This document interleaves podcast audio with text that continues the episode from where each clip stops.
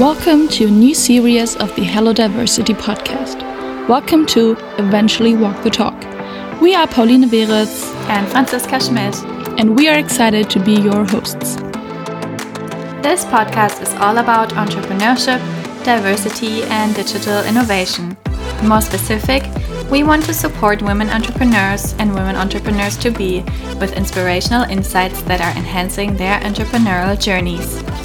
We aim to put a spotlight on women entrepreneurs and show a toolkit of digital technologies and digital innovations that accelerate entrepreneurial journeys. Sounds fun? We think so too. Stay tuned and listen in.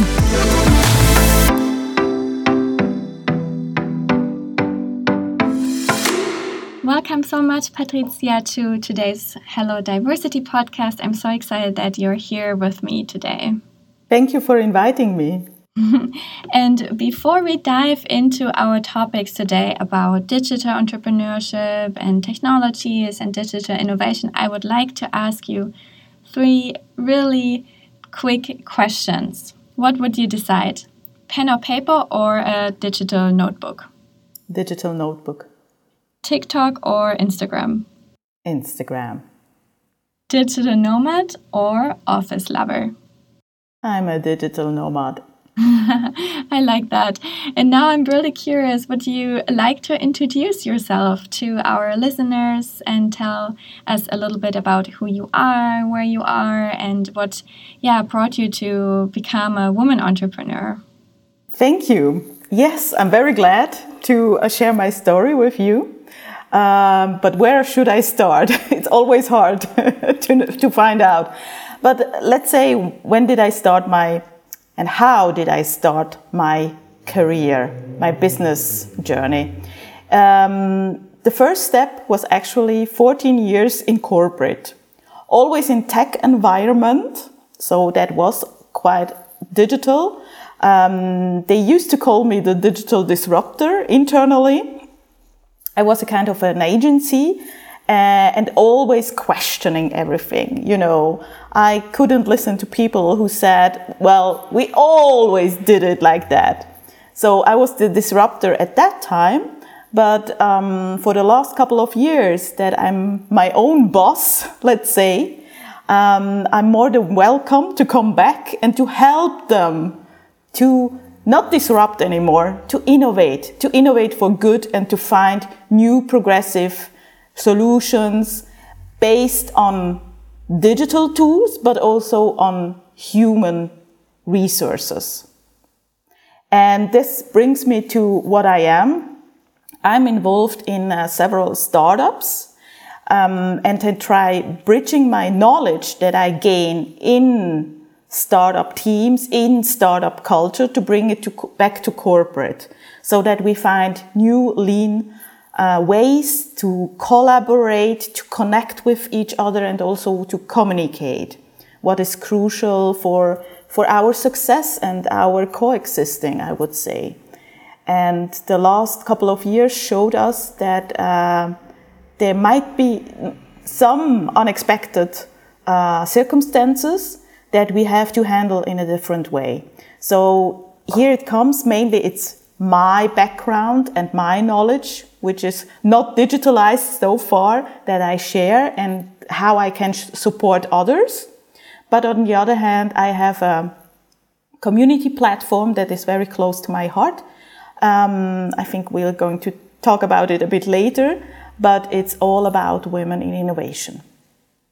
That sounds incredible. Thank you so much for sharing, Patricia. I have a lot of questions, but I would love to start with um, you've been sharing a lot about digital innovation and how you are also an innovator yourself, but you have help others as well. What does digital innovation mean for you? Do you maybe have one specific example that comes to your mind? Hmm. From my experience and my personal ex uh, perspective, there are two basic types of digital innovation. One area is the area of existing business fields, of existing industries that you disrupt with completely novel technologies.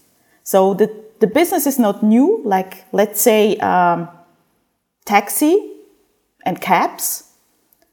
And what Uber did, actually, they have uh, disrupted that kind of business area with a new technology. Or, on the other hand, the second area of digital innovation is where you create completely new technology that didn't exist uh, before that. So these are the, the two major pillars from my perspective. And do you have one specific example of an experience that you had yourself with a digital innovation? You mean as a user or as a developer? It could go both ways, and that's actually a really good question. Maybe it could be, you know, an experience that was really impactful on your own way of becoming a woman entrepreneur or in your day to day business with a digital innovation that really highlights your journey. Well, I'm really impressed by everything what has to do with big data, big data management. What brings me to uh, artificial intelligence because us as human beings, we are simply not able to manage and to handle all this overflow of information and data. So um, yes, I'm, I'm very much uh, impressed by that. But as a user, I would say I'm a typical fempreneur in that sense. Well, most most fempreneurs in my network they love to use it, uh, which is actually Canva because it's it's also based on artificial intelligence. It makes our life much easier to to bring our message to the external world and to love it. Uh, what what would we do and how we how we manage to to wrap up our business or our message uh, that we can uh, use visual communication, vis visual language, no matter it's, if it's a video or, or a picture, and to bring it out to the world. Because you know how, how expensive it is for all young founders uh, to uh, set up communication templates and content is crucial nowadays, isn't it? Mm -hmm. Absolutely. That was a really good example, and I, I'm a huge Canva fan myself. I think it brings a lot of advantages for us. And I'm so grateful for the female founder who started in Australia, which is also a very inspiring story itself. Um, now I'm curious to understand to what extent you develop digital innovation yourself within your own business. Very good question. I'm not as far as I would love to be.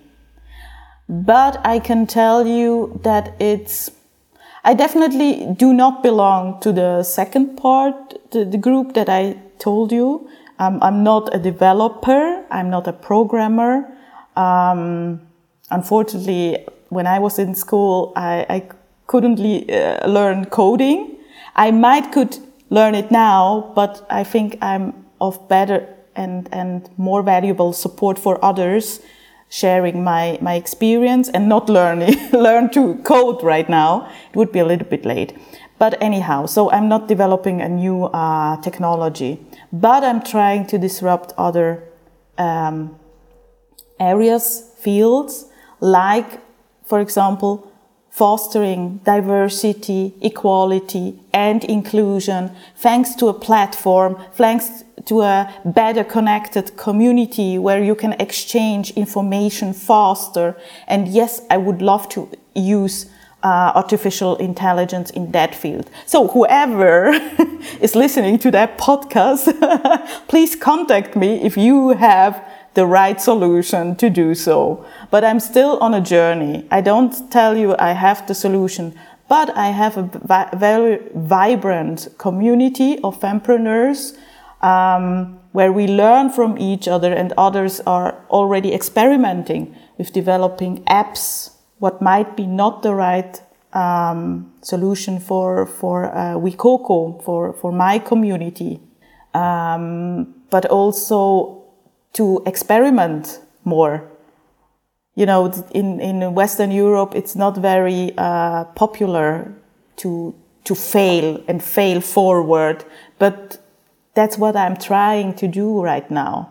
So it's not a success story yet, but I hope that next time when we talk to, together, it will be. But quite, right now, it's just a platform with connected uh, fempreneurs.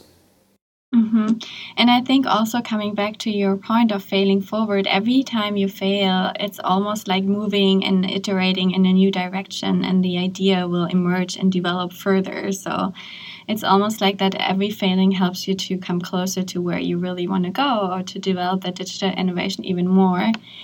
And I have one example um, about the, the gender equality app or diversity app and also the inclusion. There's one called Equalista, which is an incredible app um, on the in the App Store. You can look it up, and they also have a website, which I really would love to put you in touch. And also for everyone who's listening, I can highly recommend. It's one of the only um, inclusion apps and equality apps that's out there. Um, it's a learning app, which is super interesting, and I think diver- like just requires um, a lot of thought behind it. And i think it's a beautiful tool that we can all check out. And maybe that's something that could also help you. And now moving to uh, one of my favorite questions um, do you have any examples of female founded companies that leverage digital innovation and really inspired you?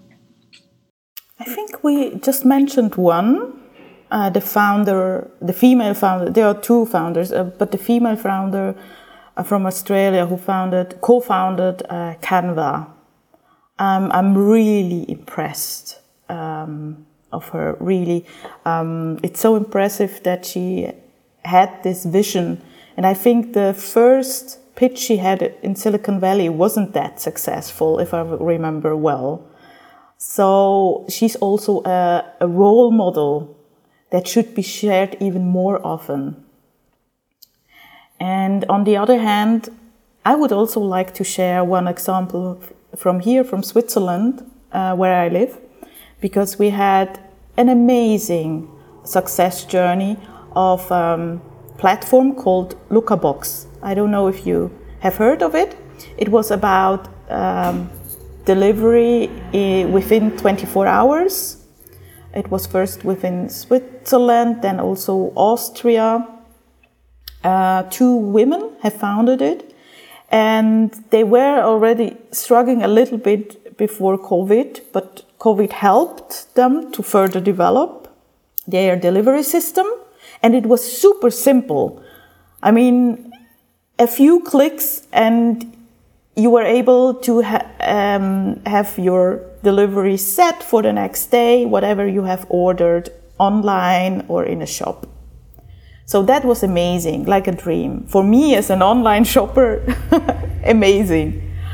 And they didn't made it. They had to close Lucabox last year, by end of last year. So I'm pretty sad about that. Um, and I'm still wondering what could, can we do differently not only here in Switzerland, but all over the world, to make female founders succeed with such amazing and visionary ideas. Um, but it was important to me to, to share that with you. Um, but we have also um, different platforms that I, I'm observing. There are several female founders um, which um, work on the circular economy what does that mean in fashion industry? I mean, you know, it's not only about the production, but also what do we do with old clothes? Do we just throw them away? Or, yeah, so, so much garbage, so much, and, and, and bad garbage. Uh, I recently have learned that it's not only about the cotton that I wear, but also the stitches. This is plastic mostly, and cannot be returned to nature. Like uh, you have might have heard of this cradle to cradle concept that brings everything what we produce not as garbage but can be uh, brought back to the nature.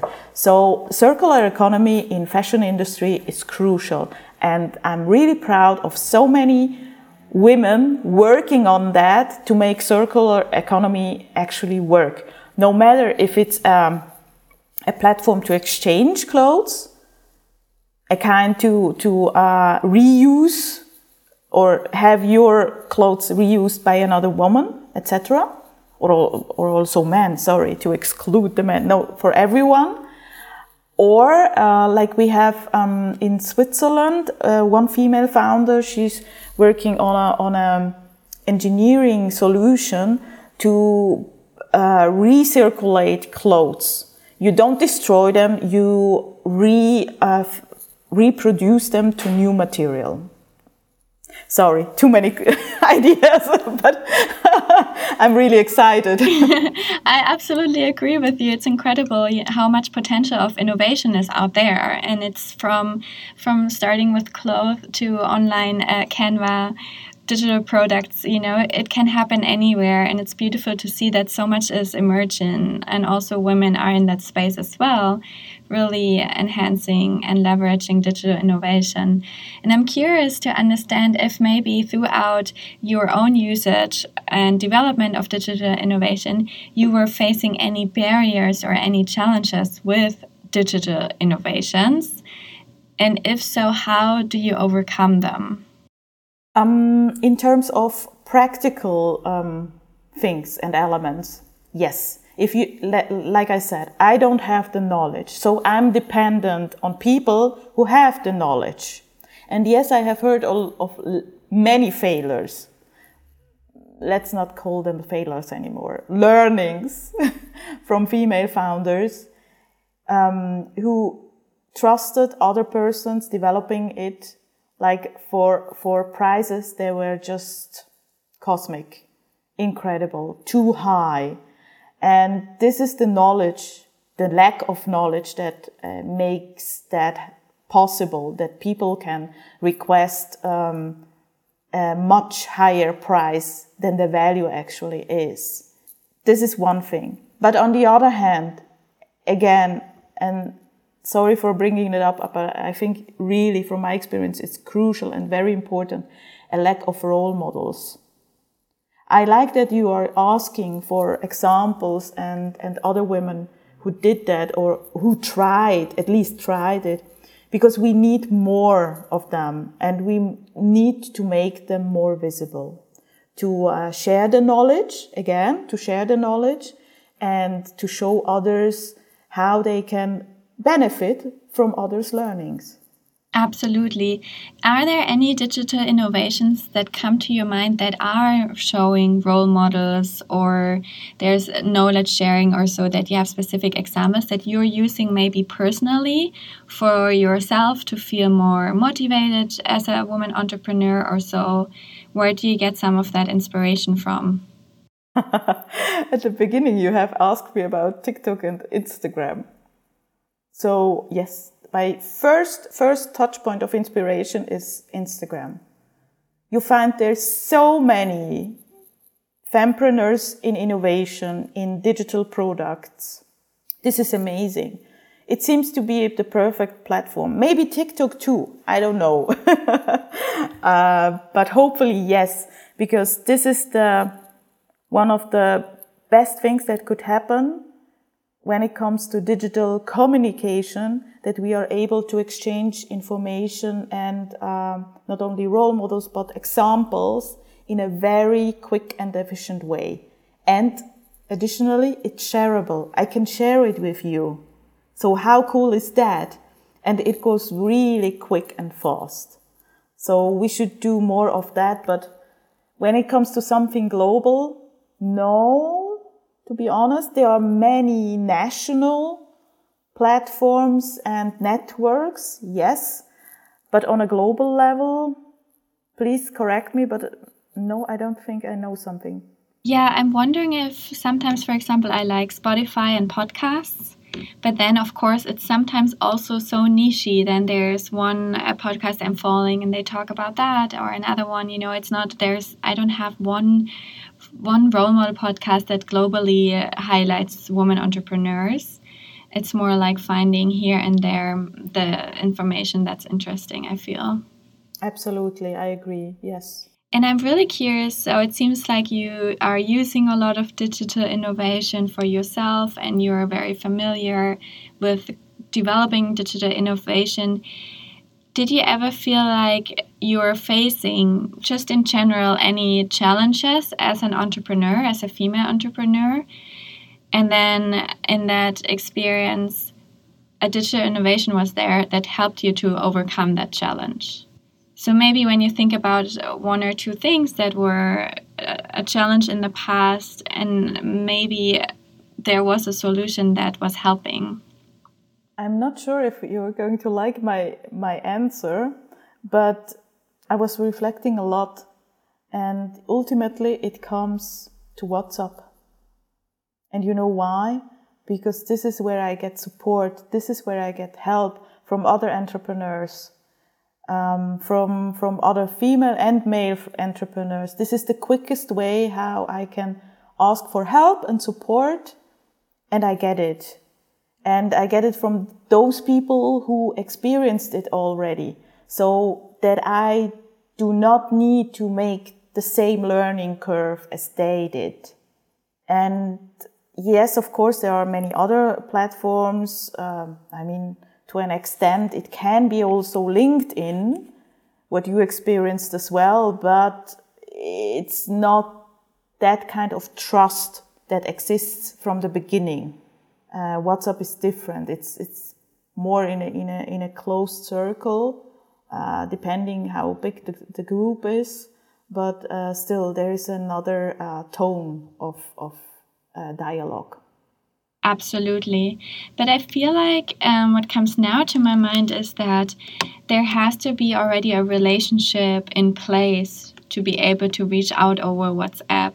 So there has to be something happening also before that person is so you know familiar with you that you can just message on WhatsApp, or would you think you would also just reach out? Um, the last COVID years taught me something else. I had the same opinion.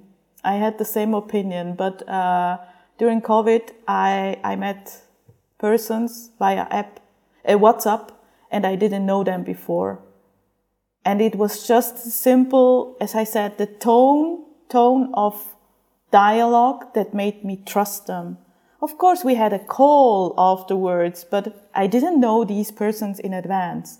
A couple of them, and I, I get goosebumps when I tell you about this, but a couple of them I just met like two weeks ago in person for the very first time. That's amazing to hear. Absolutely incredible and very inspiring too to not hesitate and reach out to people and just ask what you need, right? Absolutely true. So, I would love to spend just a few more minutes before we close up um, a few questions about digital technologies because behind every digital innovation are digital technologies that help us to build this and use it and so on.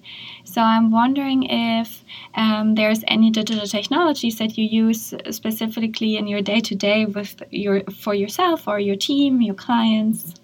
Yes, absolutely. Uh, this is also a topic that is very close to my heart because I think uh, when it comes to initiatives or projects or startups, whenever collaboration is needed between uh, people, um, it's not the conservative understanding anymore that we had earlier. Um, the success is not set by time, resources, budget, and quality only. It's much more. It's about uh, collaboration, connectivity within the team or the people, communication, and being motivated. Why do you do something? And why do you want to make it happen? So, um, yes, when it comes to digital tools, they are really helpful, but we need to agree on how we want to use them. Um, and I think also being curious and trying out those new tools and allowing yourself, giving yourself permission and the patience to also put yourself out there and try it out and, and ask for help if it seems too complicated and so on. And rather just like doing things you know and i think just by doing and trying it out that's probably sometimes the best way of of learning Do you think there is something that's particularly important when exploring digital innovations as a women entrepreneur? No, I don't. Want, I wouldn't. I wouldn't um, split that in gender, and also not in terms of age or culture. I think we cannot. We are all a bit biased, but I think it's. Uh, it depends how open you are for new technologies. Yeah, absolutely. And is there maybe any last thought that you have about a digital innovation or a digital technology that you would say is really a big motivator for yourself that helps you in thriving your business and being a woman entrepreneur or going out and doing your work that we didn't talk about yet? Yeah, I've I would like to share with you it's not only the, important in terms of innovation, but being a thought leader in general. And then it doesn't matter if you are a woman or a man, um, but having a business buddy, someone you trust uh, during your journey as an entrepreneur is really crucial. And if you don't have that, or if you need, as I mentioned, if you need specific knowledge, in terms of new technology. Think about having a co founder. Especially for us, for women, it's very helpful to, to walk the talk and walk the journey um, in, as partners, to uh, be able to uh, have a sparring partner and to discuss this important decisions together. And if it's someone who has knowledge in technology, then it's even better. But it makes many things much easier. Mm-hmm. I absolutely agree with you. Um, there's lots of advantage. Is there any digital technology that you're specifically using um, besides WhatsApp or something that you shared when you have, yeah, when you want to reach out to your business partner or your co-founder or a mentor or so? Uh, you mean besides WhatsApp? yeah, if there is. yeah, most of my uh, sub communities or projects or business partners are also on uh, Slack, uh, where we have where projects together or where we exchange knowledge and know how. Uh, because um, LinkedIn is very good to maintain connections, but to exchange knowledge you need something more. And therefore I use Slack mostly, mostly more than, than email, to be honest. yeah, me too. I'm a huge Slack lover. Um, are there any, and that's my last question, are there any wishes for us researchers that are researching in the field of women entrepreneurship that you have that you think it would be amazing if we would do this and that uh, study to really support other women and entrepreneurs out there? Well, yes. My first, my first question would be please support WeCoco, my community where we connect and collaborate. It's a, it's a community platform that, that is truly inclusive. It's open for everyone. And this is how we can thrive. This is how we can exchange knowledge. And if there is anybody listening to our conversation uh, and knows uh, technology that would make it even easier to connect faster, to exchange knowledge in a, in a more uh, efficient way, please contact me. And on the other hand, I would like to thank you both very much to foster entrepreneurship. It's so important. Um, there's never enough what we can do to make it happen. And what I especially appreciate that you show role models to inspire others and that you support fempreneurship to make more women more courageous to walk the talk of an entrepreneurial journey. Thank you. Absolutely, Patricia. I couldn't agree more. And I'm so grateful that you were here with us today. I feel like I learned so much. And not only did I learn a lot, I also feel absolutely motivated now to keep doing the work that we are doing and to connect other women entrepreneurs to be really in that field. And yeah, I can't wait to connect with you more and learn so much more from you. Thank you also for everyone who is listening. We'll have a lot of resources about Patricia and the community and everything, as always, in the description below. Have a wonderful day. Thanks for listening to this week's episode, and a huge thank you for Margherita von Brentano Zentrum at Freie University Berlin for making this show possible. If you enjoy our episode, please write a review and share it with your friends and network who you think might enjoy this as well. Take care of yourselves and see you so soon.